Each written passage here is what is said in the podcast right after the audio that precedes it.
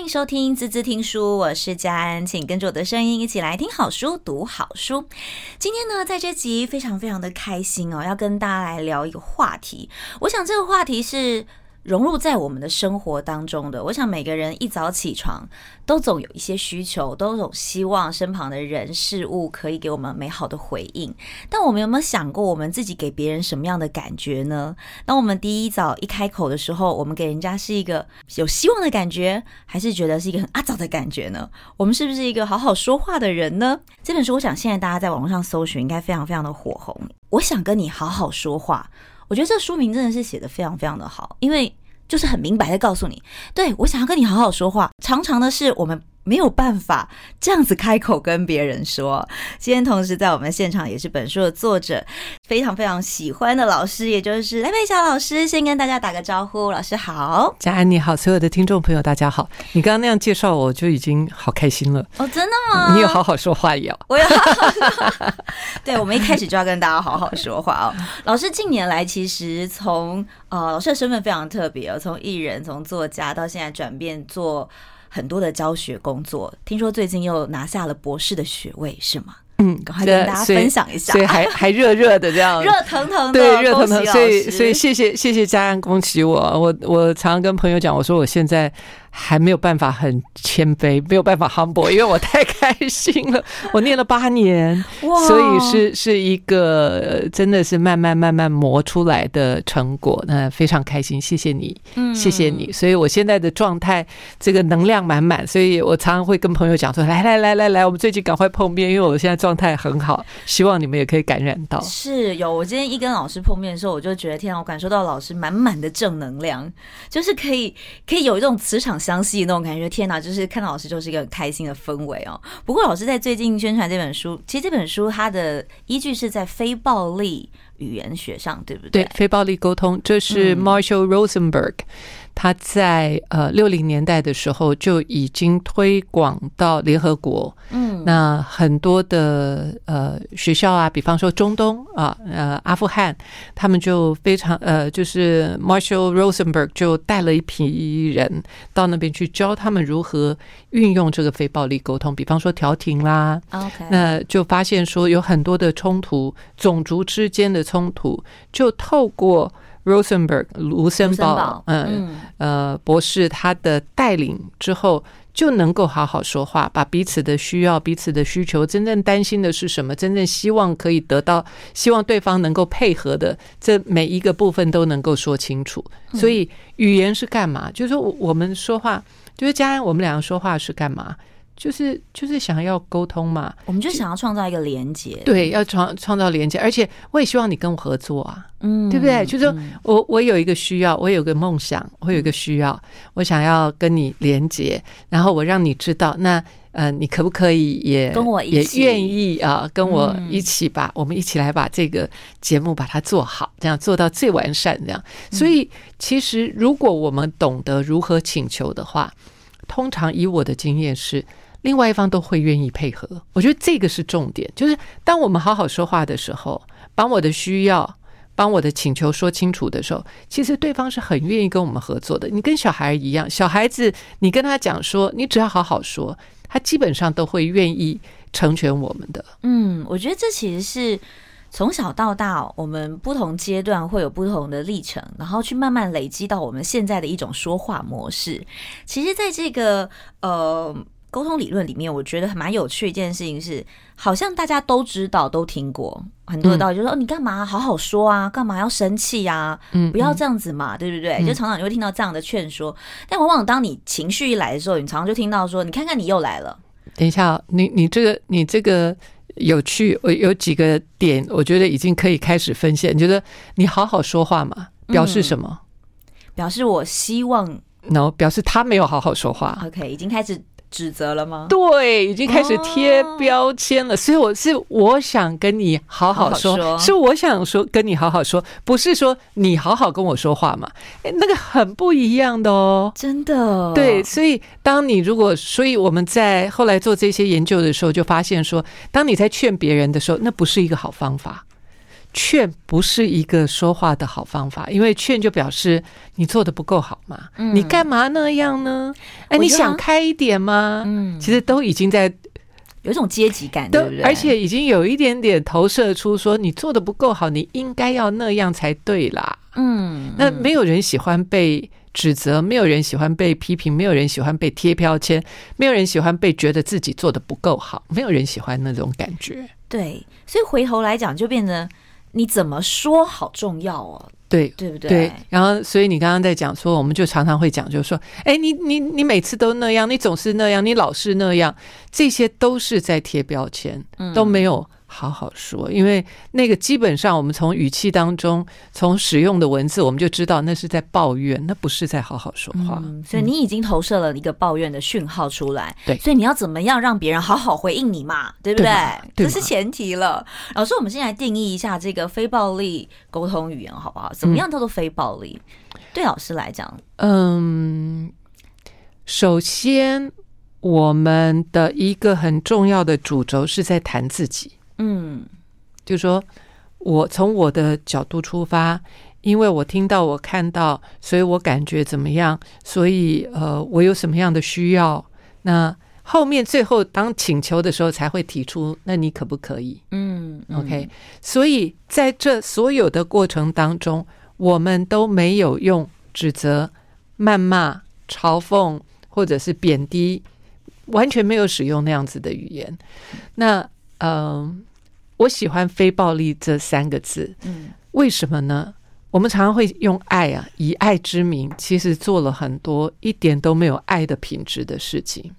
所以，呃，很多人就讲说：“呀，我我我讲这个，我我骂你是我爱你啊，对吧？”我们最常见的，我骂你是因为我爱你，我这样做是因为我对你好，对，是因为我关心你，你想通没有啊？所以这些都是我们以爱之名，其实做了很多暴力的行为。嗯，所以当。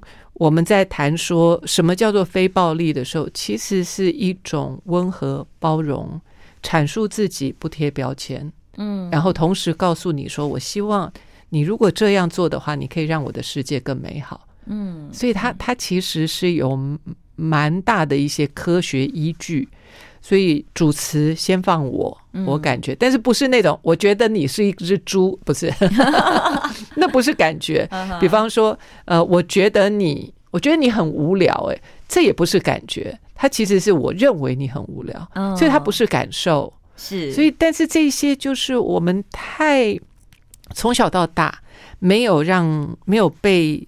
启发或教育，说什么样的说话方式才是邀请别人跟我们合作的方式？嗯，那非暴力沟通基本上它是一种合作性的沟通啊，它是一种邀请，对不对？它是一种对，它是一种我希望你可以让我的人生更圆满。嗯，我觉得那是一种。呃，明明是同一件事情，只是看你用什么样的方式去表达，听到的人接收到的讯息就会完全不一样。嗯，对，所以我觉得在老师的书里面，你把这个非暴力沟通把它分为四个方向。嗯，这四个方向事实上，我觉得。听起来都很简单，我先跟大家讲一下。首先是先观察，嗯、对，然后再来是你要好好的去感受。第三个就是你要有需要，也是清楚自己内心你真真正需要的是什么。其实很多时候我们都是因为搞不太清楚自己要的是什么，所以你就会乱发脾气。嗯，我们基本上不知道自己的需要，也不知道自己要请求什么。嗯，所以我们就抱怨。嗯哼，我们就是一直抱怨，一直抱怨，一直抱怨，一直抱怨，然后就希望对方可以。呃，脑子清楚一点，可以知道我到底要什么，然后解决我的问题。比方说，我们就常到啊，那那个地上那么乱七八糟的，那么每次东西乱乱七八糟，你们难，你们难道没有这么那样？对对对对对对对，就是抱怨。但事实上，他要说的是，我需要一个干净的空间，你可不可以用完东西之后把它拿走？就是我很重视我们的生活品质，我很重视我的生活品质，请你可不可以？嗯啊，那请求就是你要正向可行，而且非常具体的。嗯啊，那那因为我们不会讲那些，所以我们只用抱怨来，甚至是指责。对，就是就是为了想要让你那个罩子放亮一点，这样，然后来满足我，我到底这个要什么？但是如果我真的直接问你说，那你要什么东西的时候，我哪有要什么？我那我什么也没有要啊。对啊，我没有要求什么。对啊，你看我这个这么简单，这么基本都做不好。对啊，你都做不好，就是这，你知道每一个字哦都好酸哦。对啊，然后别人听到之后就觉得说什么？你说我做不好，你才做不好。对啊，你看看你自己那个房间，你看看你自己那个抽屉啊。对啊，你不是每一次你那个牙刷、牙膏什么东西怎么，你东西会放那边，所以他。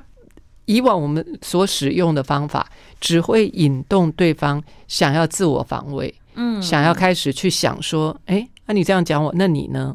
啊，所以它不是一种好的沟通方式。如果说我们的目标目的是为了要让对方来配合我，嗯，让对方能够成全我的梦想，让对方能够来让我的生命更圆满的话，你知道，如果我们弄清楚这个是我们的目的。那我们的方法就应该要改变，要改变，而且是可以做得到的。嗯，这个真的听起来让人觉得非常非常的有希望哦。我我觉得其实很多时候我们都会希望去学一些技巧来改变别人，但往往你会发现另一件事情是，你拥有了这么多的技巧，你如果自己不愿意改变的时候，你应该也是很难改变别人的，是吗？而且有些时候人家会误会，以为说好好说话是伶牙俐齿。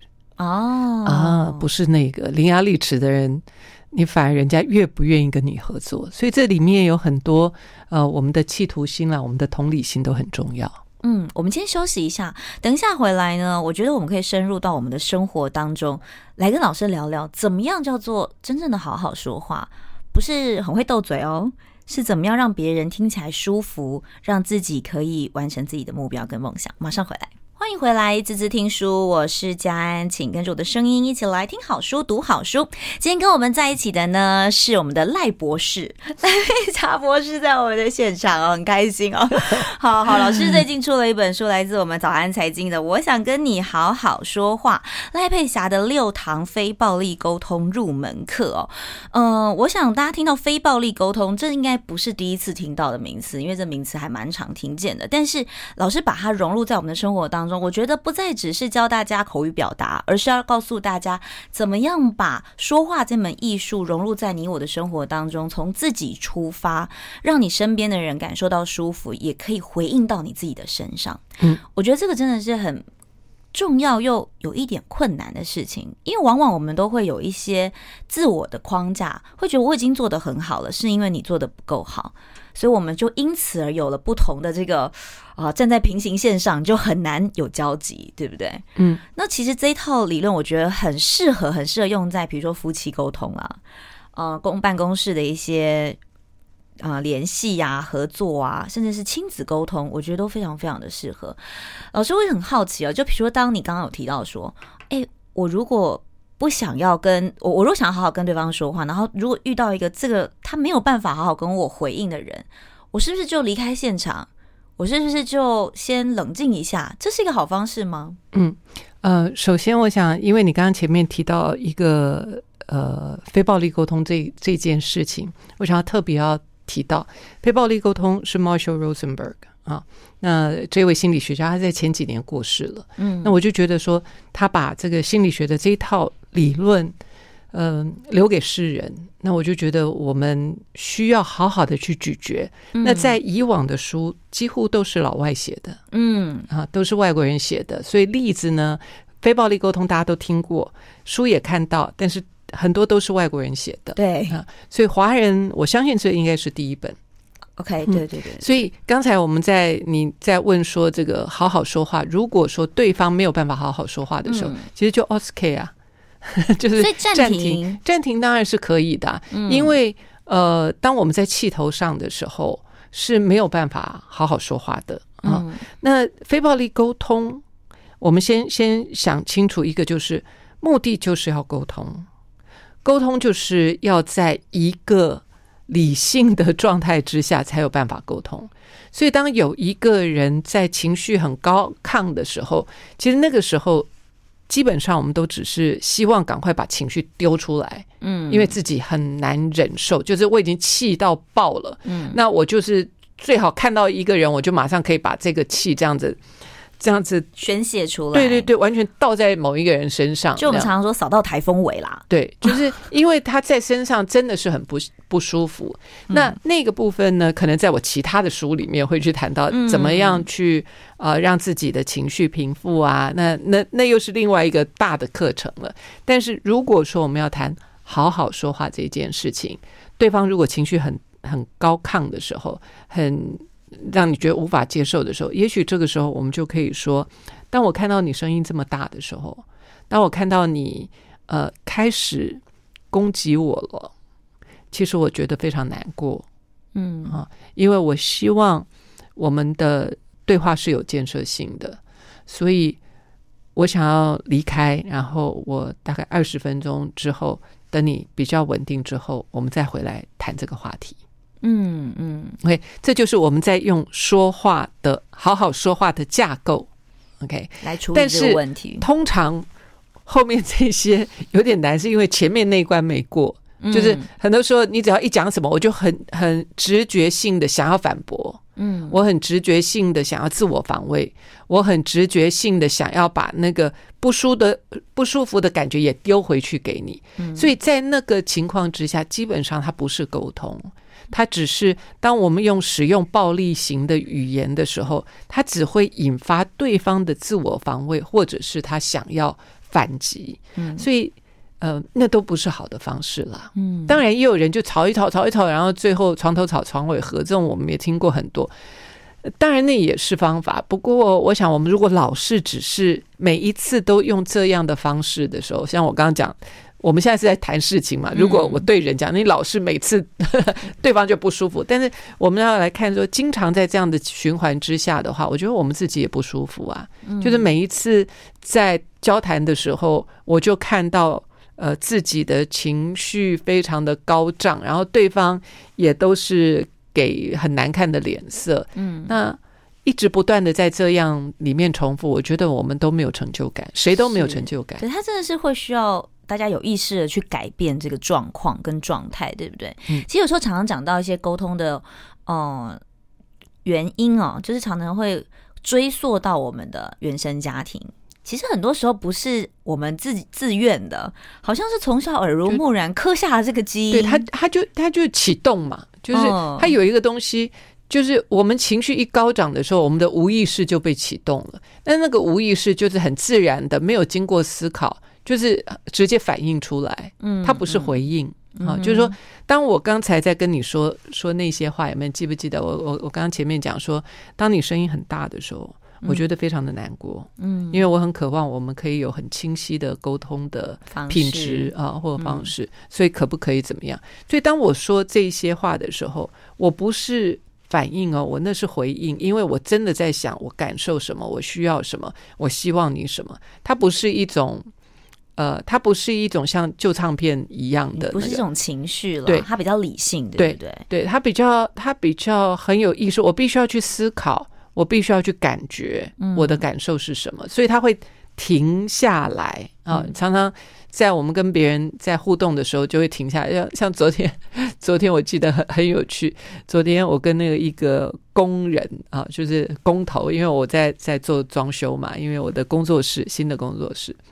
然后，因为呃，它是一个像卖场，所以它的呃冷气口必须要把它封起来。嗯、然后这件事情就让这个工头就很很不那个不耐烦，他就很很他就觉得说：“哎，我要买走啊！哎，那那那那那么啊，你们说啊，那那那那那那反正就是那个对，也没有，他就是开始在抱怨了。然后我就看到听到他同样的话一直不断在重复的时候，说：“你听好清楚啊！”他也在讲，我说：“嘿。”听清楚啦，想办法叫他这样子。对对对，把他叫回来，然后他才停下来。我说，我还跟你讲的是这个、这个、这个、这个，嗯，然后他才能够安静下来，把我的话重新听进去，而且他开始思考解决之道。嗯，但是在那个我没有把他叫下来，他没停下来之前，他就是一直不断的 repeat，然后。抱怨那个，啊，你那就是人家拍着，啊，你卖场的，像啊，东达那蹲要求，叫谁啊？问人家，就 就是他那个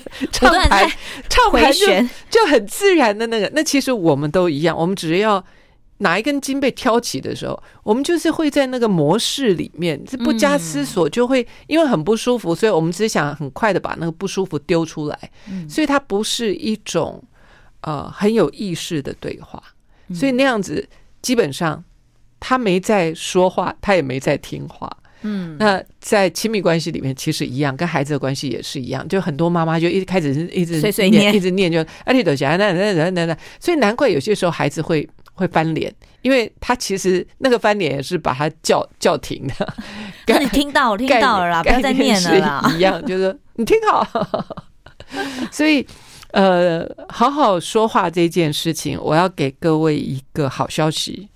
好消息就是说，你永远可以回到你原来的方式，你不用怕、嗯、啊。就是那个你已经很熟练了。我没有要你从现在开始变成另外一个人，但是我很鼓励你用一个不同的方法试试看。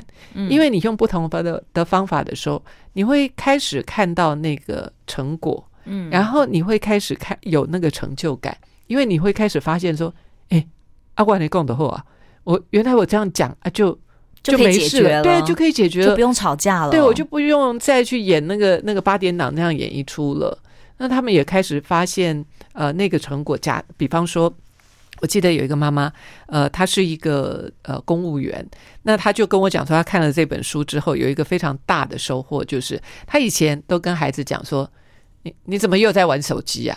嗯，那功课不做，你这怎么又在玩手机？这样，然后然后他的孩子就很自然就会反驳。就说我们我哪有在玩手机？我在做功课啊！哦，我要找资料，我就在那啊！你说我啊，你自己还不是都在划手机？对，你看看你，你还不是都在划手机？所以当他那样子说的时候，其实孩子很沮丧，他也很沮丧。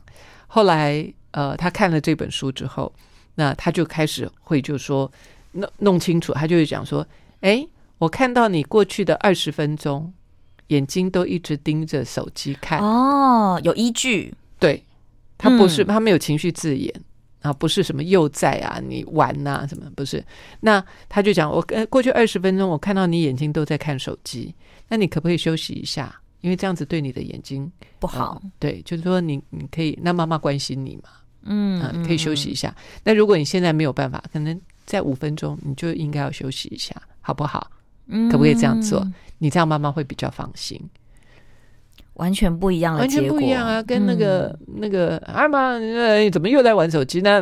哎呀，是，我觉得，我觉得其实这个真的是很颠覆我们日常的一些生活模式跟形态哦。嗯、可是我觉得在这里面，我听到了一个关键是，你要想办法先让自己很理性跟冷静下来。老师，这是怎么做到的？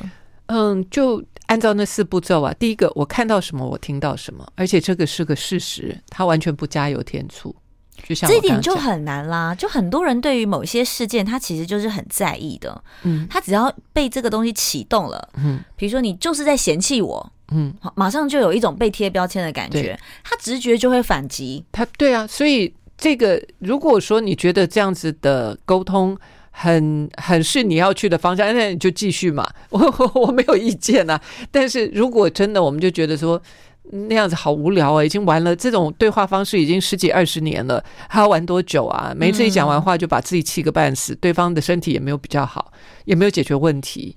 那那我们要不要来换个别的方法？所以我常常建议我的读者，他们现在都很听话哦。他说本来就是说我想买一本给我妈看，这样，那我就说不要不要不要不要，你买两本，一人一本啊，一人一本，然后你们去讨论。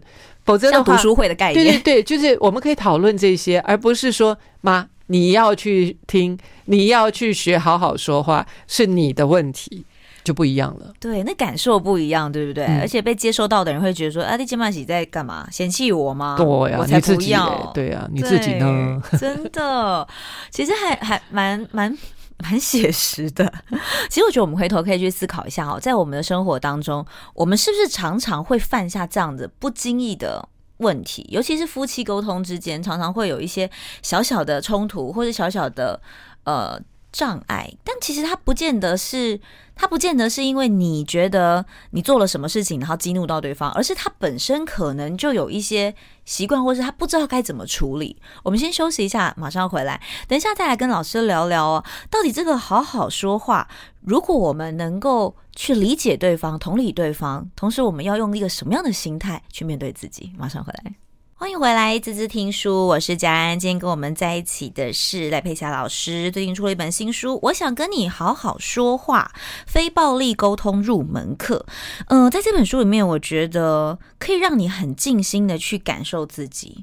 其实说话这件事情，虽然我们是要跟别人创造连接、创造关系，甚至是想要共同完成一个目标，但其实回过头来，每一句话说出来的前提，是不是我们自己都能够认同，是不是我们自己都能够觉得舒服呢？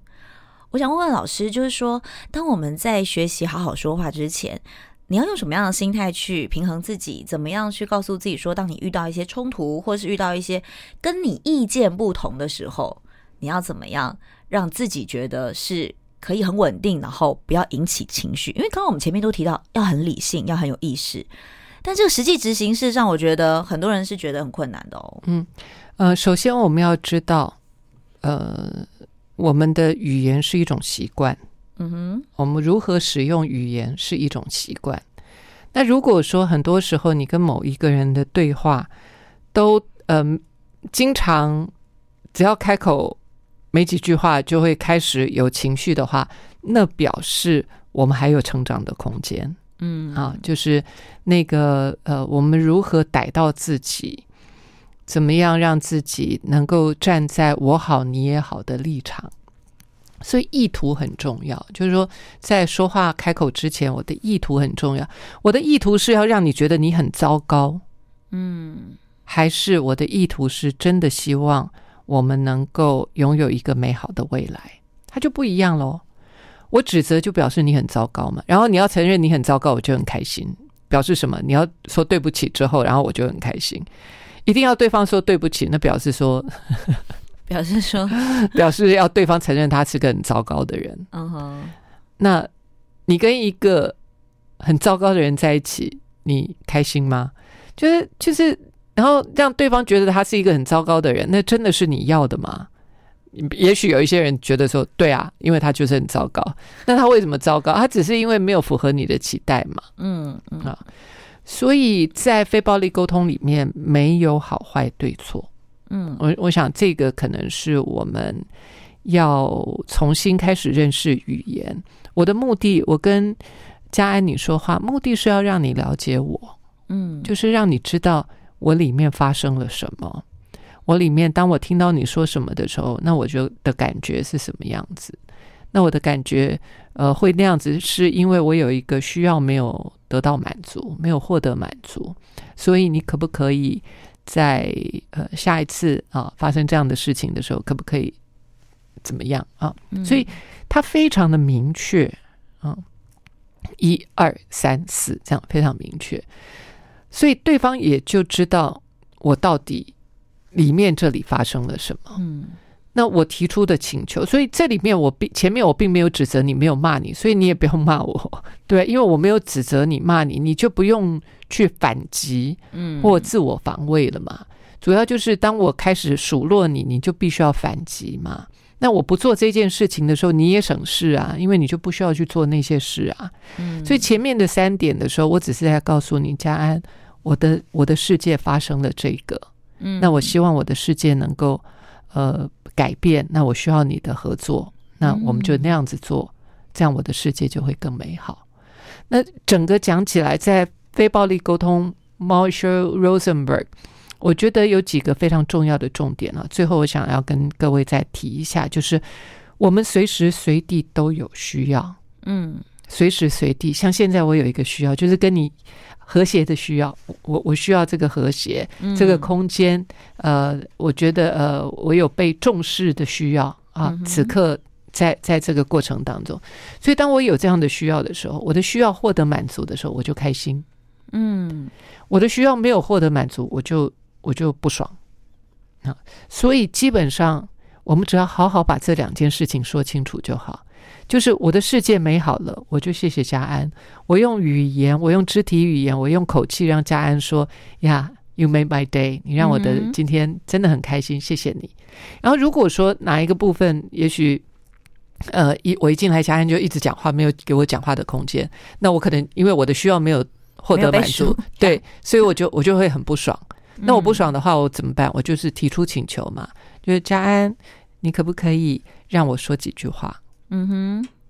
提出你的需求，对对对对，就是你呃，而且不止提出来，而且你你如果这样的话，你可以让我的世界更美好。嗯，就是呃，佳安，你停一下，让我把话说完啊。比方说这些，嗯，所以呃，不开心，我们就告诉对方你怎么样可以，我就请求你帮忙啊。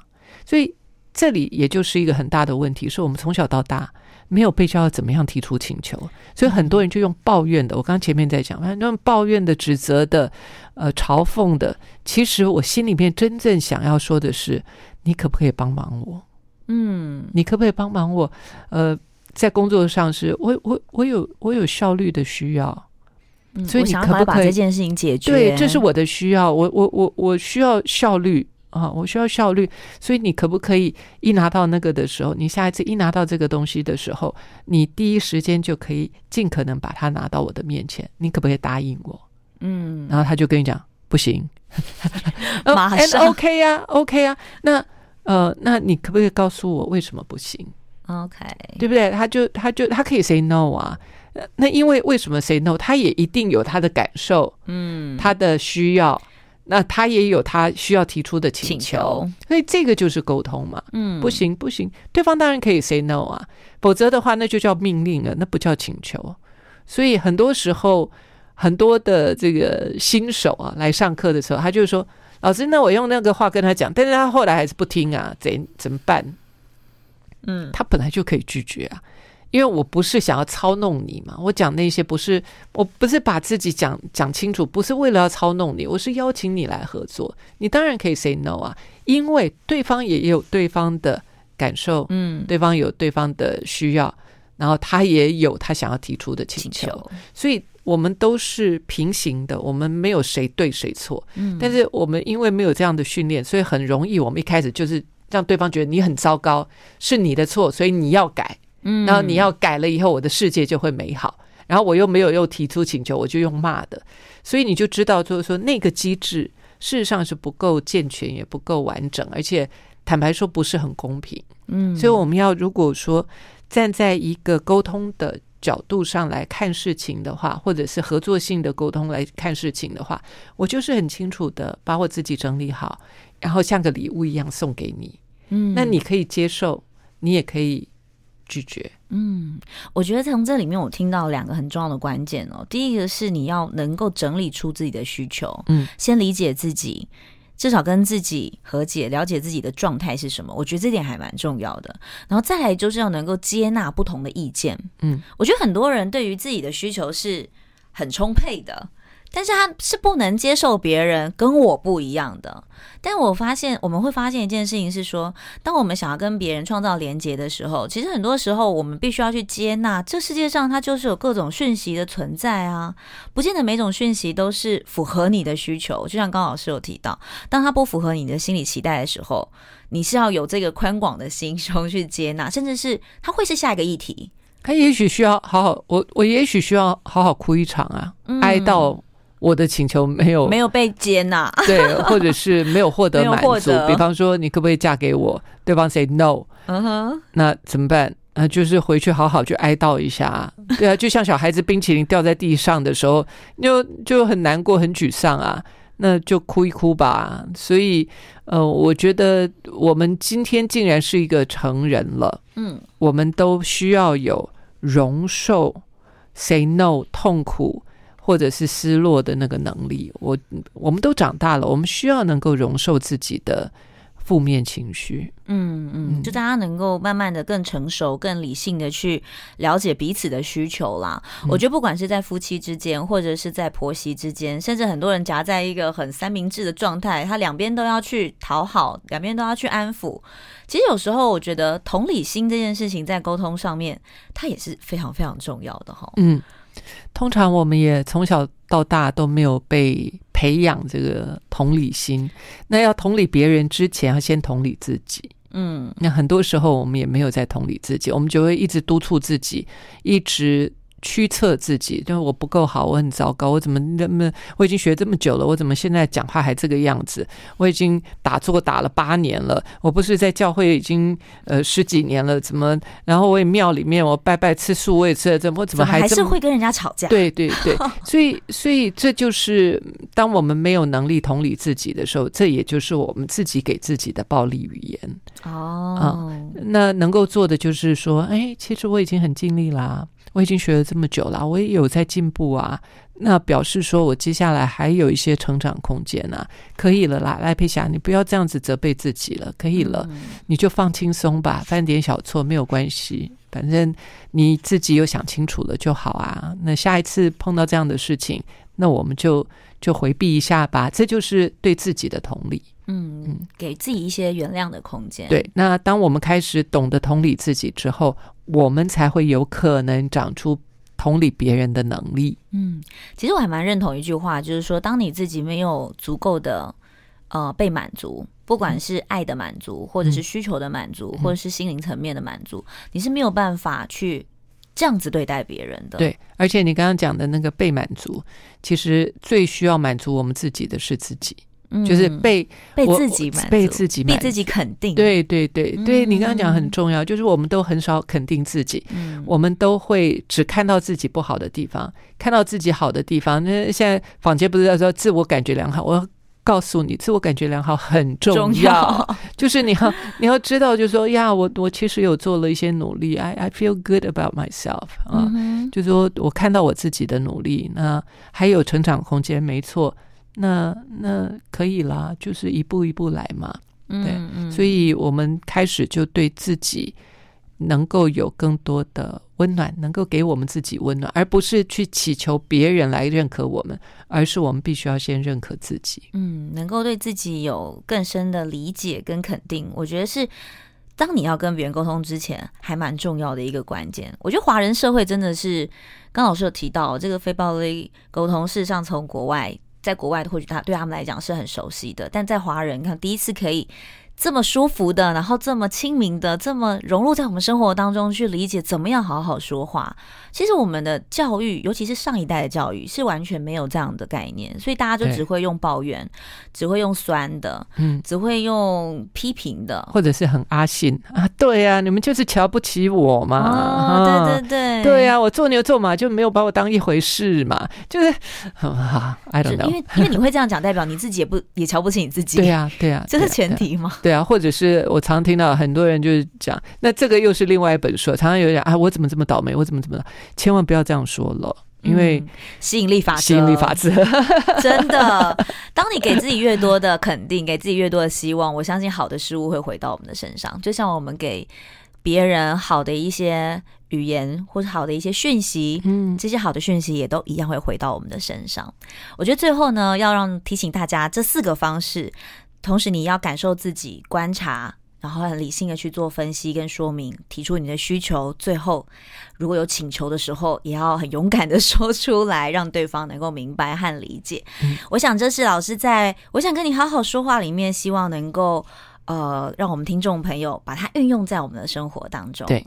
嗯，那也祝福我们的听众朋友能够好好的说话，然后能够创造每一个美好的关系。也谢谢老师今天来到我们的现场喽，谢谢，希望大家好好善待自己，还善待身边周围的人。没错，那我们让好的力量不断的循环，耶好吗？谢谢老师喽，谢谢，谢谢，拜拜。